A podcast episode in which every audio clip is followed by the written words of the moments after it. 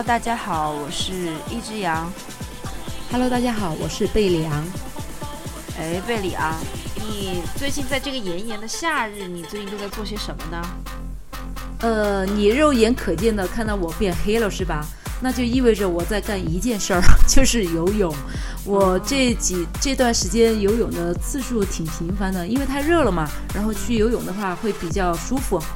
那你不能选一个室内的游泳池吗？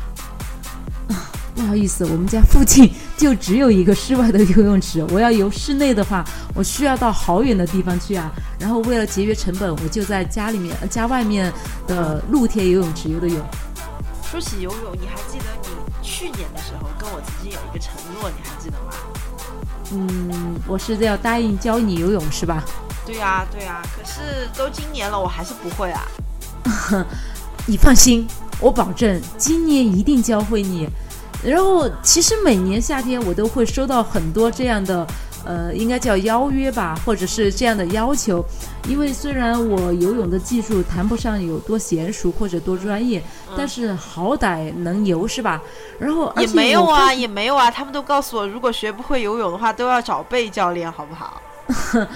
我就我就觉得，其实你觉不觉得，大家真的就是在夏天的学习欲望特别的高？因为我觉得每到夏天吧，就有好多人就是很积极的去学游泳呀，去学驾校呀，甚至我有朋友就是以现在三十岁的年龄去学自行车，我就觉得好像到了夏天，大家的学习欲望都被激发出来了。呃，不过其实准确来说，我觉得这些都是人生应该必备的技能，是吧？你觉得呢？好像是哈，好像很小的时候也听过说人生有三大技能这个话是吧？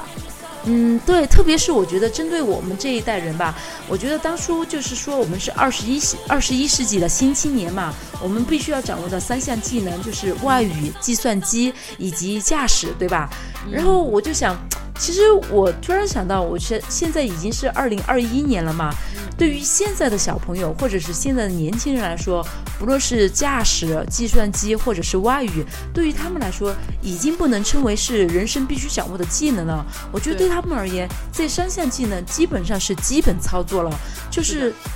如同饮水吃饭一样，就是非常的常见、非常的日常的一些技能了。然后，所以说我就想和你讨论一下。就是毕竟我们踏入社会已经还是有这么多年了嘛。作为过来人，那你觉得当下的年轻人，他们如果现在也有必须要掌握的三项技能，那你觉得应该是哪三项技能是他们现在需要掌握的呢？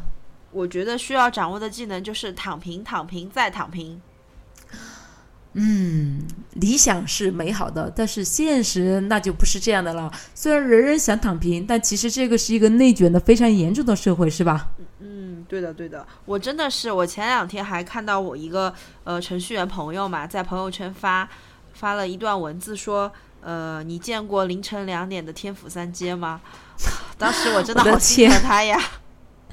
太心疼了。所以说，我觉得我们今天这期讨论的话题的话，如果说能帮助到我们的年轻朋友更好的去掌握一些必备的技能的话，那我觉得。呃，不说未来的人生一帆风顺吧，或者是就是真的就是遇不到任何的风雨，但是起码可以让他们避免踩更少的雷，然后走更少的弯路，然后可以更好的、更从容的去踏入这个社会。我觉得这样也是好的，你觉得呢？嗯，对对对，也可以凭我们仅有的一点点的阅历跟大家分享一下。对，然后我就先说一下，我觉得就是现在的年轻人必须掌握的三项技能是什么？我觉得第一项技能就是与人沟通的能力，或者是叫表达自我的能力。为什么我会有这样的嗯想法呢？其实，嗯，嗯首先先说一说一个很经典的电影，就是应该是九零年代香港的一部非常经典的电影，叫《东方不败之江湖》。江湖风云就是林青霞和李连杰演的，我到现在我印象特别深，里面有一段台词，有一段对白，就是当时李连杰嘛和那个林青霞演的东方不败，李连杰演的是令狐冲，然后林青霞演的东方不败嘛，他们当时坐在一个就是海边吧，应该是悬崖边，悬崖边，然后在那儿看月亮嘛，然后因为当时东方不败他不便于说话嘛，他开口那个时候声音还是男生，所以说他就一直没有说。说话。然后令狐冲就和他把酒言欢，然后当时就感慨了一句话，就说：“你看我们现在呃相处的多么愉快。”他说：“那是因为你不能说话，然后所以说世间少了很多纷扰。”他说：“大家就是因为就是如果都能说话的话，其实纷纷扰扰、吵吵闹闹就特别的不愉快。”其实我觉得他这个话说的对也不对，因为毕竟不能说话的人嘛是少部分，而且其实这个也是一种人生的还是不算很幸运的事。对吧？然后对于我们普罗大众而言，其实我觉得比起不能说话，我们更重要的是与他人的好好沟通，好好的表达自己的能力。对，因为为什么呢？就是你知道，我这段时间在装修房屋嘛，我装修房子，我真的是要和很多不同的身份、不同的年龄、不同的性别、不同的阅历的人打交道。我觉得和每一个不同的人。交流的话，如果你没有办法好好的交流，或者是好好的表明自己的意思的话，在装修整个一套房子的过程里面是非常非常容易出现各种问题的。我就举个例子吧，就是我当时就是在装修到一个步骤的时候，就是需要安洗衣机和烘干机上面的水盆，然后当时那个师傅来了过后，那天特别的忙，装地板的师傅来了，在装地板。装灯的师傅来了，在装灯，然后再装那个就是水盆的师傅来了，然后就在装水盆，然后当时就呃几个人同时都在叫我，这个叫哎业主你过来看看那个，哎那个叫房东你过来看看那个，好，然后当时那个装水盆的那个师傅他就很三言两语，他就跟我说，他说嗯我把我把你这个水平台这个台面的胶给你打了吧，然后后来他自己就说，哎算算了还是不打。当时我作为一个门外汉，我是完全不知道他说他所表达的意思是什么的。然后当时呢，他就也当时因为时间也挺晚了，他就比较着急，赶快做了，他就好下班走人。然后但是当时我就觉得，哎，不能急，我要问清楚到底他是什么意思。然后当时我就还是挺有耐心的，我就一样一样的。接着问他，我说：“师傅，你说打胶这个是什么意思呢？如果你打了会怎么样？你不打怎么样？”当时我就问得很清楚嘛。问完过后，哦，然后我和那个师傅当时就交流了起码有半个多小时。然后当天这项工作是没有进展下去的，因为通过和他。和他交流，我才发现其实步骤上面是出了问题的，因为当时我还没有安热水器，那个台面是需要在安了热水器过后才能进行的。然后所以说当时那天我们经过充分的交流嘛，然后虽然说他也算不上是怒气冲冲，但是起码哦也算不上是和颜悦色嘛，但是起码他是心平气和的，他就走了。然后他跟我约定下次的时间，当时呢我也觉得哦。嗯，虽然今天没安成，耽过了时间，但是起码我不用返工重来。当时那一刻的话，我就觉得我们那天是有效的交流沟通沟通。因为虽然当时当事双方的我们都比较着急这个事儿，想赶时间，想赶工，但是我们为了避免后面出更大的麻烦，或者是带来更多的不必要的事儿，我们当时就在一个充分的交流下，我们就进行了一个短暂的暂停了这个工序。然后我就觉得，哎，其实。沟通真的是非常的有必要。如果但凡那天我没有多问一句那个师傅，或者是哎，我们都觉得呃，我比如说我觉得很羞涩或者很胆怯，看到那个师傅很着急想收工了，我也不问他，我就说那行吧行吧，你装吧。或者是那个师傅他也他也不想说清楚，那最后的结论很有可能就是我们装的那个水盆，但是后面必须要全部返工，因为从流程上来说那个是不对的。所以说我就觉得吧。嗯，我个人的建议，我觉得这个技能就是为什么我觉得这个技能我要第一个说，就是我觉得与他人沟通或者是表达自己的能力，因为我觉得我们每个人不是一个独立的个体，我们生活在一个群体社会，与人交流的沟通的这个能力实在是太重要了。然后我就觉得应该怎么样提升自己这个能力呢？我就把它归纳为了三点。我觉得第一点呢，就是。千万不要觉得胆怯或者是羞涩，不要因为你交流的对象可能有一定的情绪，你就放弃了，或者是觉得，哎，嗯，好像对方不太愿意，或者是不太耐烦，或者是怎么样，嗯，算了算了，我就我就不说了。千万不要胆怯，也不要羞涩，必要的沟通是非常非常重要的。我觉得这个是第一点。然后第二点，我就觉得。其实交流沟通不是要说多么华丽的辞藻，或者是写一篇锦绣文章，它真真正正的是要达到解决问题的目的。所以说，就用最简单、最直白的言语去表达你的内心就可以了。与其你在脑脑子里面反复的想，诶，我要怎么样去遣词啊、构造啊那些，我个人觉得是没有必要的。真真正正的就是你自己把你想说的说清楚，那么这个就是再重要不过的了。然后这个就是第二点。然后我觉得第三点呢，就是什么？一定不要怕麻烦，不要着急，一定是要舍得花时间来沟通清楚、交流清楚。诶，哪怕是你觉得，嗯，这个事儿好像说一两句说不清楚，一两分钟说不清楚，那没关系啊，别着急呀，花十分钟、二十分钟、三十分钟。否则比起来，完全两个人在鸡同鸭讲，或者是拿起半截就开跑，然后最后引起的矛盾纠纷，最后你花时间来来弥补、来挽回那些错误，你事先把时间花够了，要好得多，要便捷得多，对吧？你觉得呢？对对，我觉得，反正我觉得，我个人认为，我最看重的当代年轻人，我觉得首要掌握的技能就是表达自己，或者是与人沟通的能力。而我归纳的，我觉得提升的方式方法就是这三点。我觉得如果这三点大家可以有意识的去做的话，那么我觉得你与别人的交流沟通的话，那么应该来说，大幅度、大层面上来说，应该是会有一个很大的提升的。那你觉得你当代年轻人首先需要掌握什么技能呢？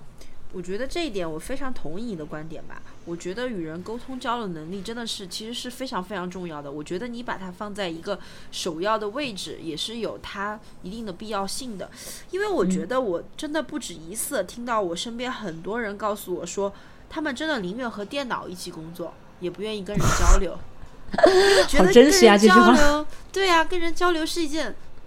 也不能说对他们吧，其实我觉得对我们俩来说也是一件挺难的事情的。我觉得要做到你刚刚说的以上三点，其实我觉得是非常非常有难度的。因为我现在就处于一个比较尴尬的年龄哈，我父母啊辈啊经常说，哎，你怎么不出去交朋友啦？我现在就真正觉得就是。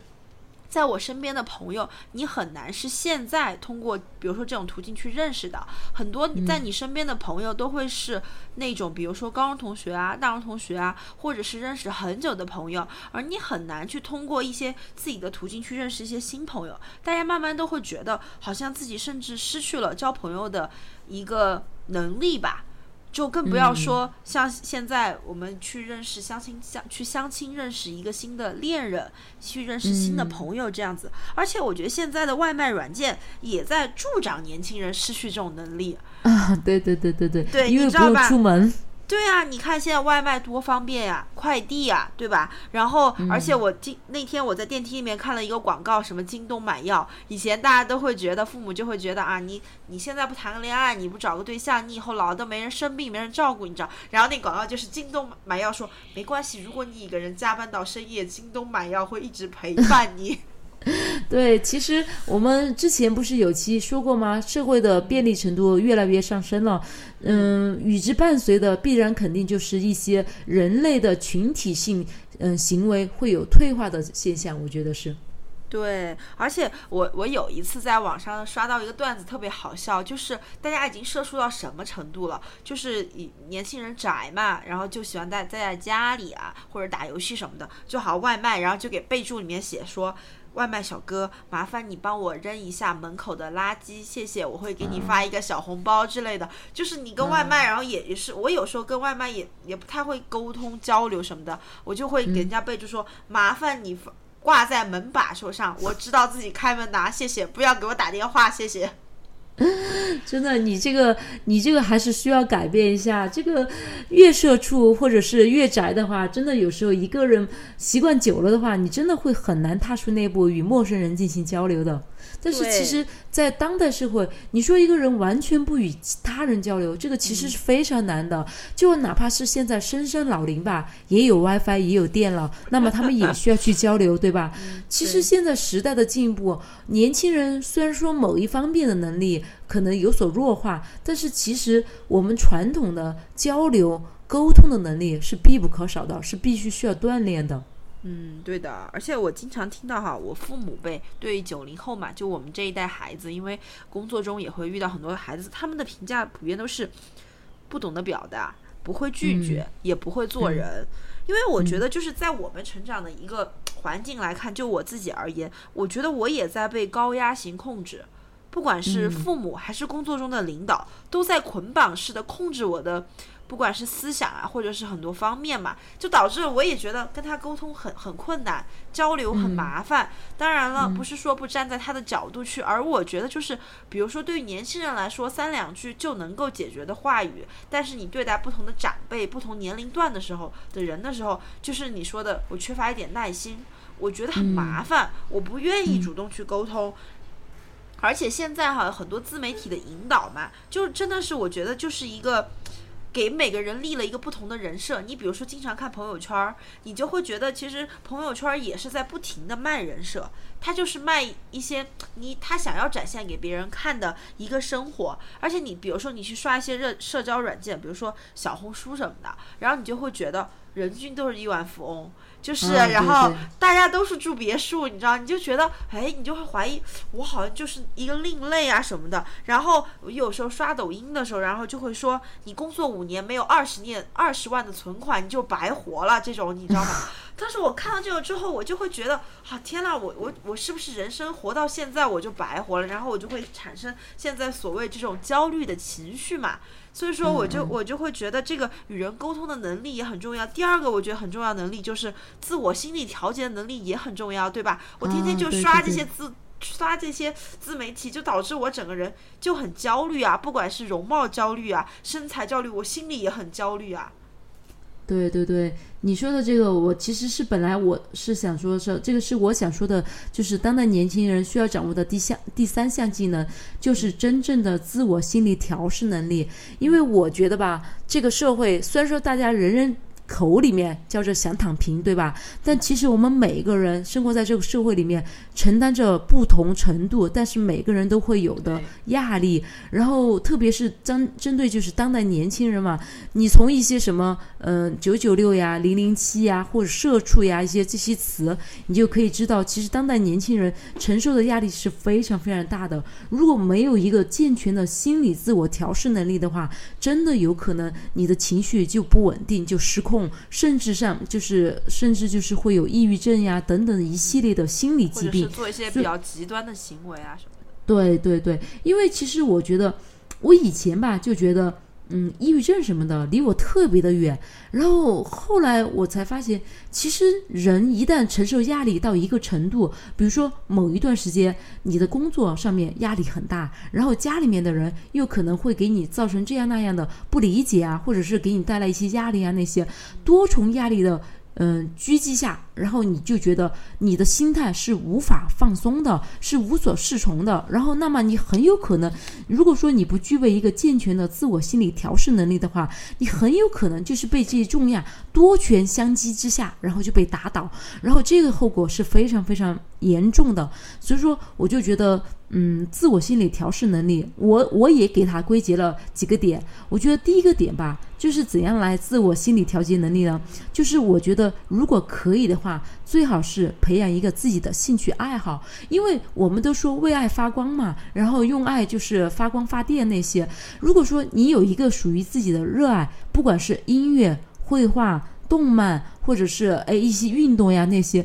你做着自己爱的事情的时候，你内心。发自内心的由衷的，你也许就会感觉哎轻松一点，你会感觉这个世界上还是有很多美好的东西，你会觉得啊不仅仅是人间不值得，你会觉得哎世界还是很美好的，因为呃你看那天有一天我们两个共同的那个朋友罗老师吧，他不是说他早上嘛，他其实是失眠了嘛，他早上六点。钟不到他就醒了，醒了过后，然后因为他早上有晨跑的习惯，他就下去跑了一段，跑了一段，然后当天就微风徐徐嘛，然后他跑了过后，虽然说有点气喘吁吁的，但是那个风一吹到他脸上，那一刻他瞬间就觉得，哎，世间多么的美好，我们可以在清晨跑一跑步，呼吸一下新鲜的空气，或者是享受一下凉风，一下子就激活了对生活的美感，对吧？所以说，我觉得。嗯，如果说你能有一项自己的小小的兴趣爱好的话，当你承受心理重压的时候，你去做一下你喜欢的事。不是不不是说哎压力百分之百的就全部就消解了，但是起码我相信那一刻你会感觉心里面有一丝丝的放松，有一丝丝的轻松，对吧？然后我觉得这个是一个非常重要的能力哦，非常重要的一个点，就是一个小小小小的爱好。然后第二个点呢，我觉得要如何的去调试自己的心理呢，也是其实和沟通能力也也有相关，就是千万不要一个人闷在心里，可以向自己的朋友。父母，甚至是你觉得哎良师益友一些特别的人去做一个简单的倾诉，或者是现在网上很流行的那种树洞，那些都可以。如果你一个人在一个封闭的思维里面反复的来回的话，你是会越想越越着急，越越想越就是钻不出来，就钻牛角尖了那种想法。但是如果你和别人进行一个交流，那也许。说着说着，哎，在你看来天塌了的天塌了一样的事儿，在别人那儿看来，哎，就是风轻云淡。一下子，别人那种很乐观、很很积极的那种态度，就一下子可以，嗯，带给你很大的转变，或者是消融你之前的那种比较消极的那种状态。所以说，我觉得第二点就是，嗯，说出来。告诉你觉得值得告诉的人，或者是你觉得哎，你谁也不想告诉，那么起码你可以通过就是什么漂流瓶呀、什么树洞呀那些，只要你把这些话，嗯，不不仅仅是埋藏于你心里面，那么有一个输出的过程，那么我觉得你的压力应该会随着这些文字的输出或者是语言的输出而有所消减的。那么我觉得这个是第二点。那么我觉得第三点的话。当然，这个第三点呢，相对来说就是难度会大一点，但是呢，我也觉得还是挺有必要的。其实，在我们空闲的时候，我们也可以适量的阅读一些有关于心理解压方面的书籍，因为其实对于当代年轻人来说，就是阅读或者是收集信息是非常方便的。我们这个是个信息大爆炸的社会，我们要去诶看一点。相关类似的书籍，或者是影片，或者是纪录片，我觉得是完全做得到的。所以所谓的有备而无患，对吧？如果说我们平时能从一些稍微专业一点的角度去了解我们自身的心理健康状况，或者是了解我们自身的一些心理变化状况的话，我就觉得在我们遇到心理重压的时候，可以通过一些比较专业一点的方式进行自我疏导。那么我就觉得这个也可以很好的提升你的心理调试能力，然后这个就是我觉得，呃，第三项我觉得年轻人必须需要掌握的技能。同时，我觉得如何提升这个技能的三个点，这个就是我的想法。那你觉得，如果你要提升心理自我调试能力，你觉得你会从哪些方面呢？因为我觉得，其实呃，我前两天也是在网上看的时候看到了，说现在呃年轻人崩溃的瞬间嘛，就至少我们这一代就三个点特别容易崩溃，一个是借钱，第二个是体检，第三个是搬家。其实借钱这个事情啊，非常的有有话说。每次发了工资之后，我就会听到身边小伙伴跟我说：“哎呀，发了工资要还花呗呀，还房贷呀，还车贷呀。”那个时候你你。突然，比如说到或者突然这个所有这个月你要买保险啊，或者有一些别的支出的时候，你就会觉得囊中非常羞涩，跟你计划不一样的时候，这个时候你要开口去跟朋友借钱的时候，其实我觉得这个时候是非常非常崩溃的这种情绪的，因为你又好面子，对吧？然后你又觉得这个事情不得不去做，你就会觉得天啊，我已经活到这把年纪了，我居然还要去借钱，然后还有就是体检嘛，我觉得。我我现在也是，我以前二十五岁之前，我真的没有这种感觉，就是说，嗯，对，没有这种焦虑，对，害怕看到这个体检结果什么的，我就觉得，哎呀，反正应该也就是些小毛病啊，也不太会有什么大的问题。突然到我过了二十五岁，有一天，我记得我去年拿到这个体检报告的时候，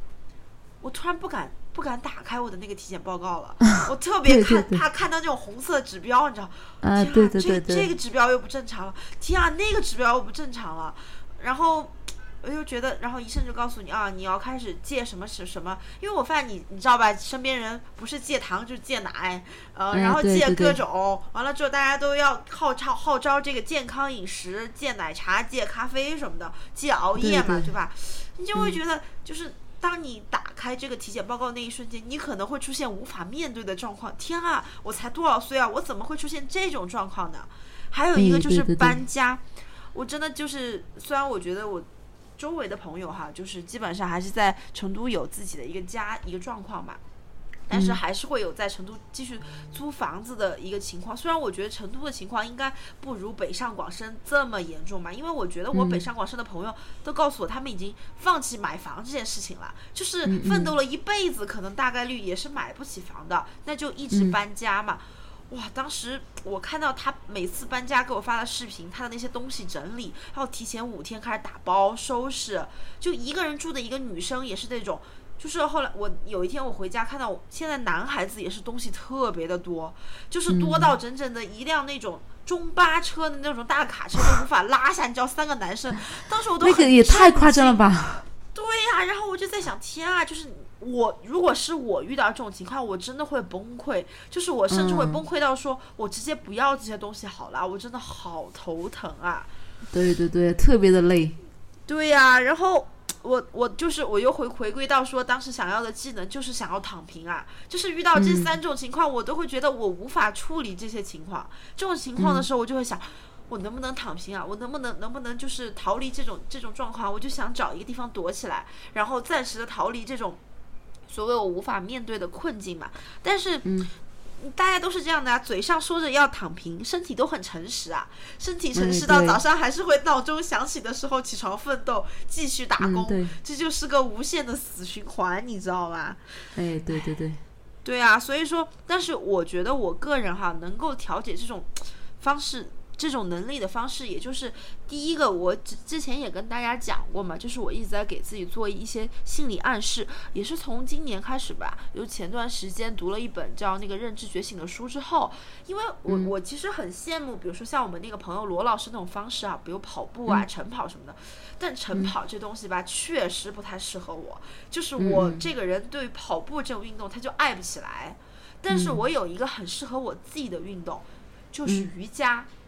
我哦做完瑜伽之后，我就会有一种全身心得到放松的感觉，就是我会有、棒对我会有一种什么感觉呢？就是我觉得我开始学会接受自己的身体，接受自己的哦情绪。就不管是我今天觉得我状态好不好，呃，我是开心还是不开心，有这么几分钟让我静下来，时间慢下来的时间，我就会觉得我整个身心都得到了极大的放松。我好像就是很烦躁的心情。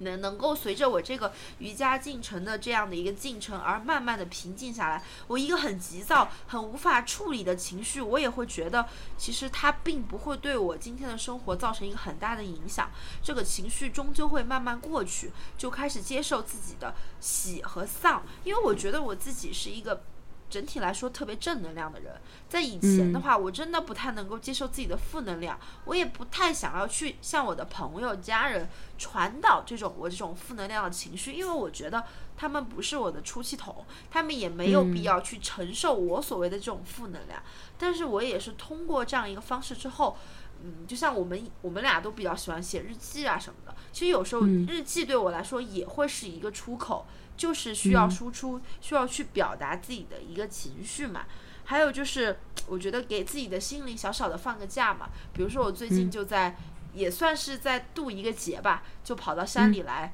亲亲亲亲老啊，静静心啊，看看山啊，嗯呃，然后去河里呃跟家人一起插插水啊什么的，感受一下林间湘西的这种。嗯，昨天晚上我去看萤火虫了，听到那个萤火虫的那种蝉鸣。然后星星点点的时候，你就会觉得其实世界还是挺美好的。就算我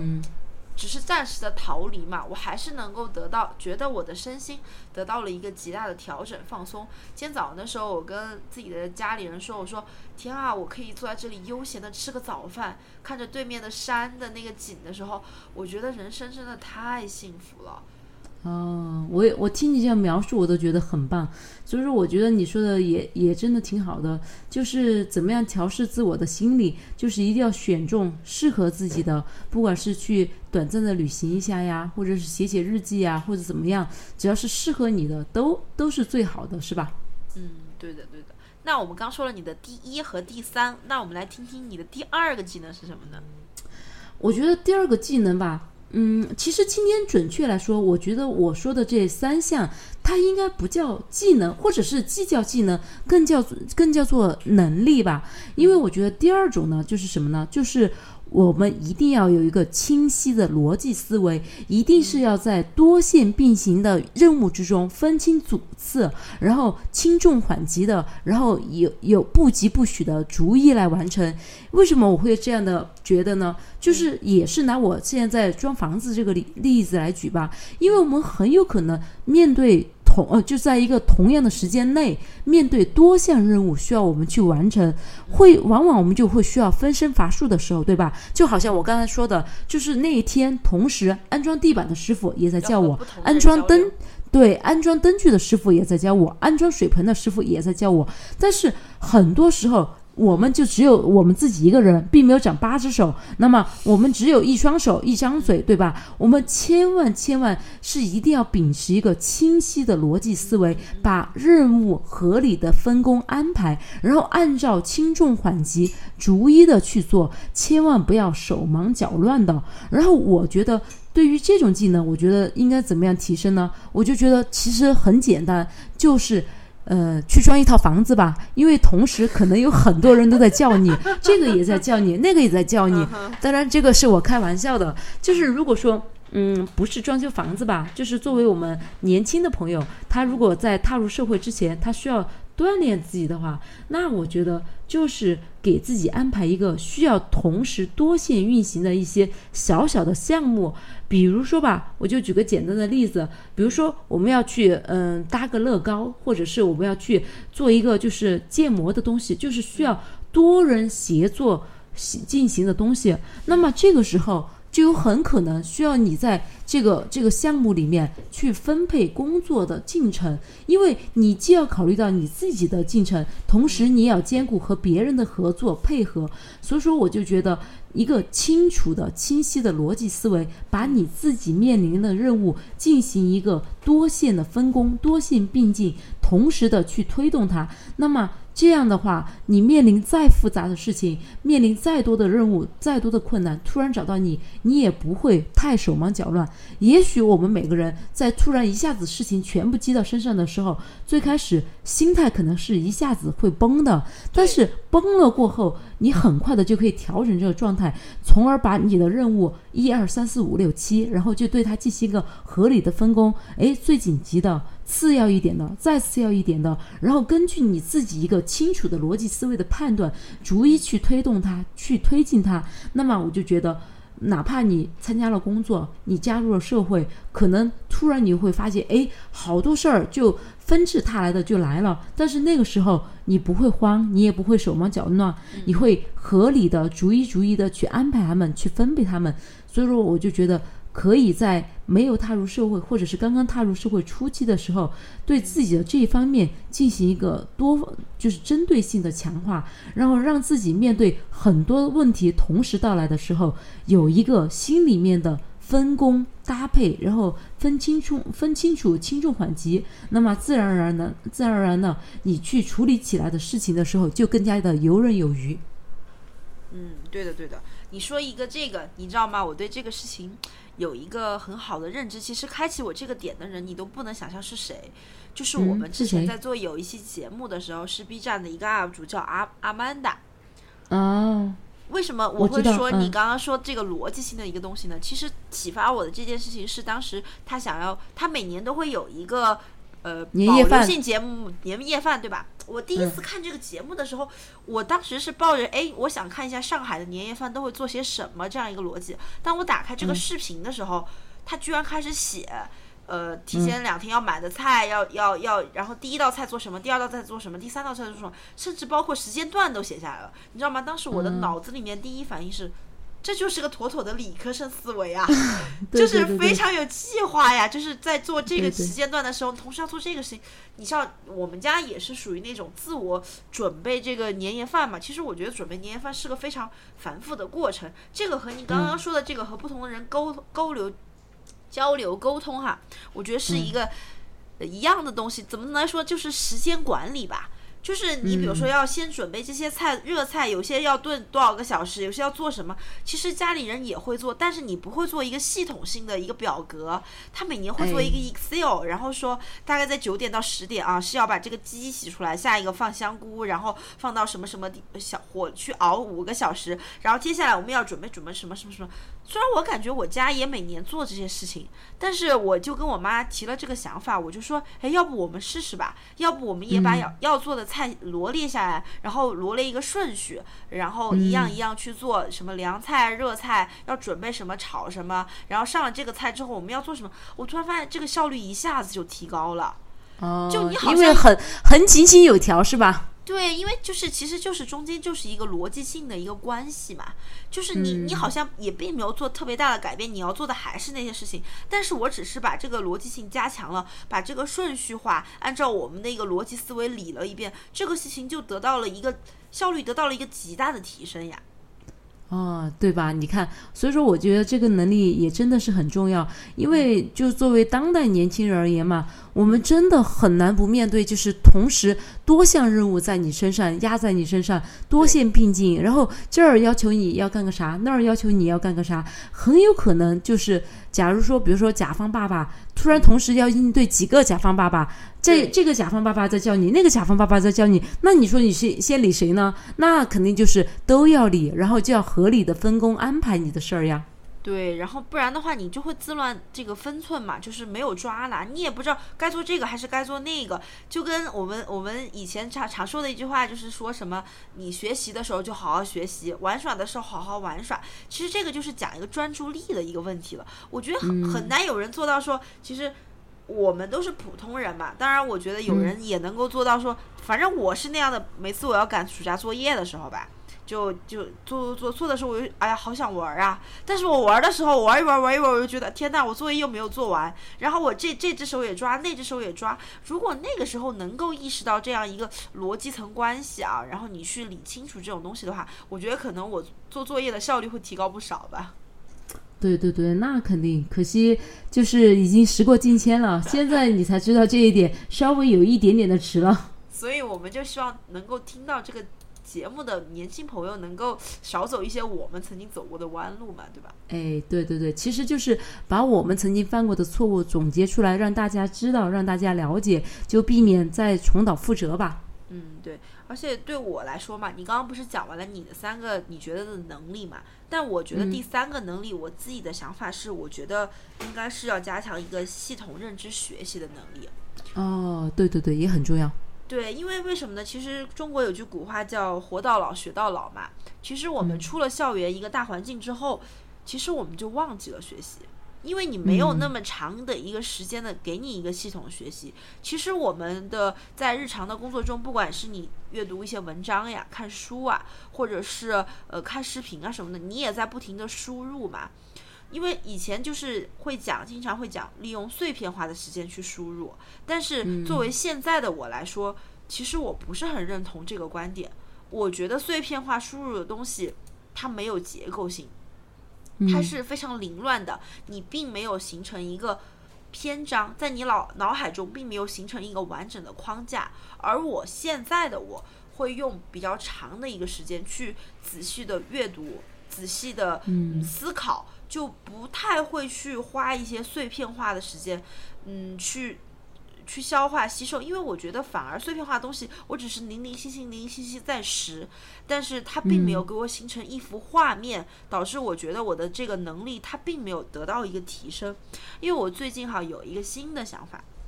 我觉得，嗯，其实我们的人生是这样开始的，你人生是从零开始的，然后不停的做加法。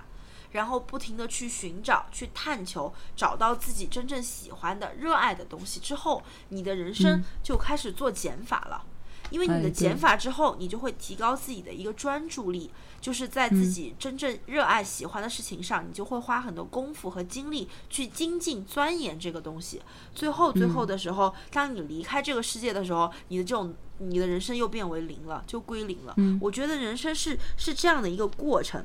但是我觉得哈，在我们现在这个阶段嘛，因为我们已经成为社会人了嘛，自我的一个学习和在学习学校的学习上面，还是有很大很大的差别的。因为我觉得我至少是我进入社会之后，特别是初期，我觉得我很迷茫，我不知道该如何去学习，而且我觉得自我成长吧，其实真的挺难的。你要去自我的一个思想上的认识上的一个觉醒，就是真的挺难的。而且我觉得在这个意识上哈，我自己真的是走了很多很多的弯路。而且我们有时候也，其实你也算处在一个比较幸运的时代嘛，就是我们站在巨人的肩膀上，你是跟着摸索着别人的一个经验基础上去慢慢摸索出适合自己的一个学习方式。但是我觉得，就是真的是要时刻保持一个好奇心、求知欲，对对对，你才能够不断的有输入，输入之后不停的输出，然后不断提高、提升自己的一个学习能力和思想认知。我觉得是这样。对对对，你说的这一点也是非常的重要。如果说我们对生活不保有、不抱有那种好奇心或者探究心的话，这个社会也不会进步的。嗯，对的，对的，对的。但是。学习嘛，学习哪有躺平来的来的舒服是吧？对，虽然说一直口里面叫躺平，但是实际上我们大家都还是很认真的，有在好好的生活，好好的学习。因为虽然一方一边想躺平，但是另外一边也心知肚明，我们没有办法躺平。对的，对的，对的。就像我就是最近在看那本书《认知觉醒》嘛，嗯，他当时一个副标题叫“开启自我改变的原动力”。当时我看到这个书的时候。我以为就是千篇一律的那个心灵鸡汤，啊，告诉你怎么去做一些改变啊，人生应该做些什么的时候，但是我看完这本书啊，呃，第一遍的时候，我最近在读第二遍嘛，我觉得有一些不一样的认识吧。当时他有提到说，呃，人生有五件套，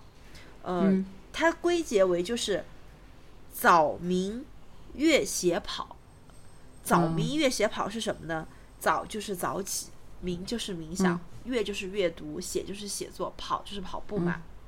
就是说，早起的时候找到自己想要做的事情，找到属于自己的时间，努力成长。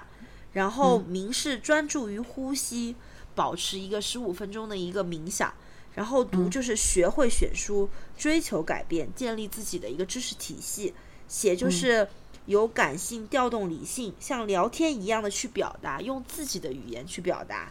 跑就是有氧运动加复杂运动，因为灵魂要想走得远嘛，身体必须在路上，因为你要保证一个良好的身体状态嘛。我觉得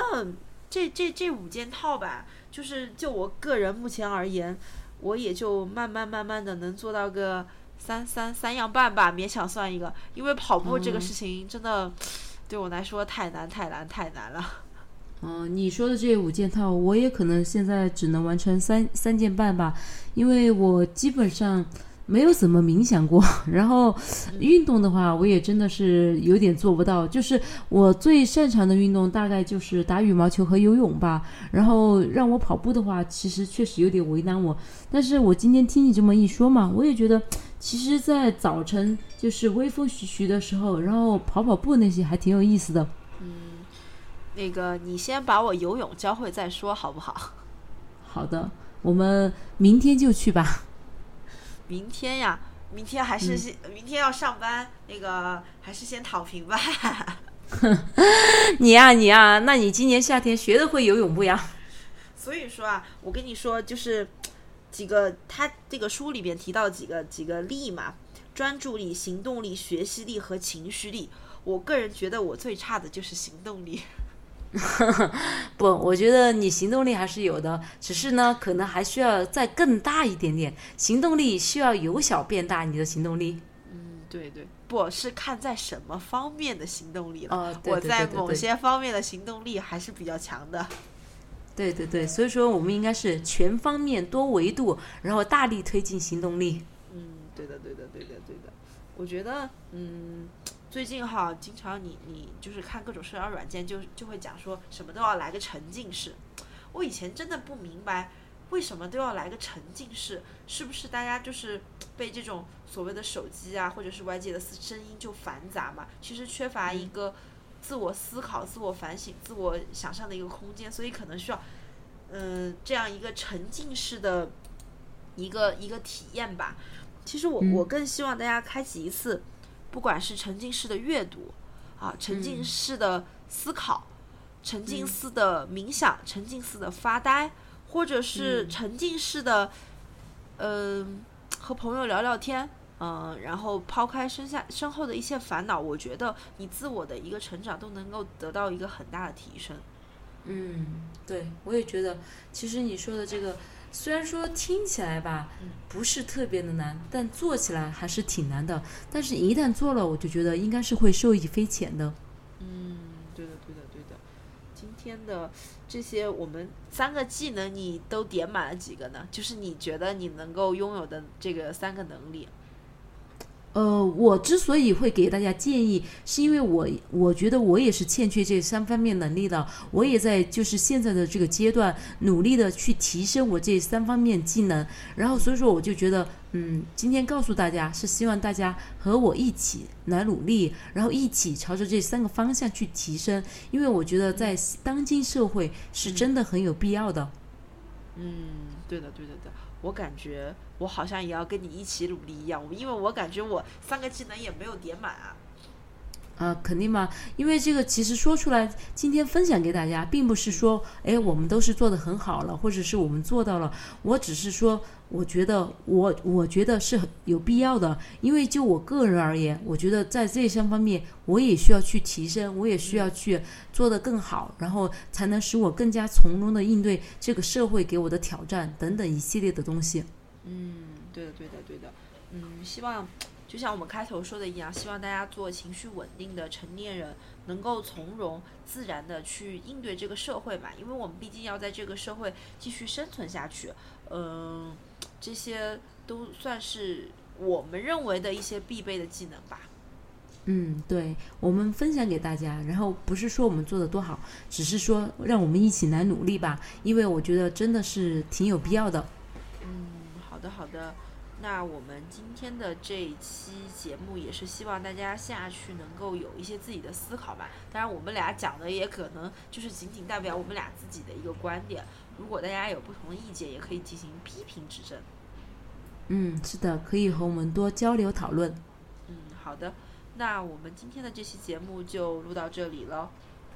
嗯，好的，那我们今天就到这里吧，那我们下期再见，拜拜。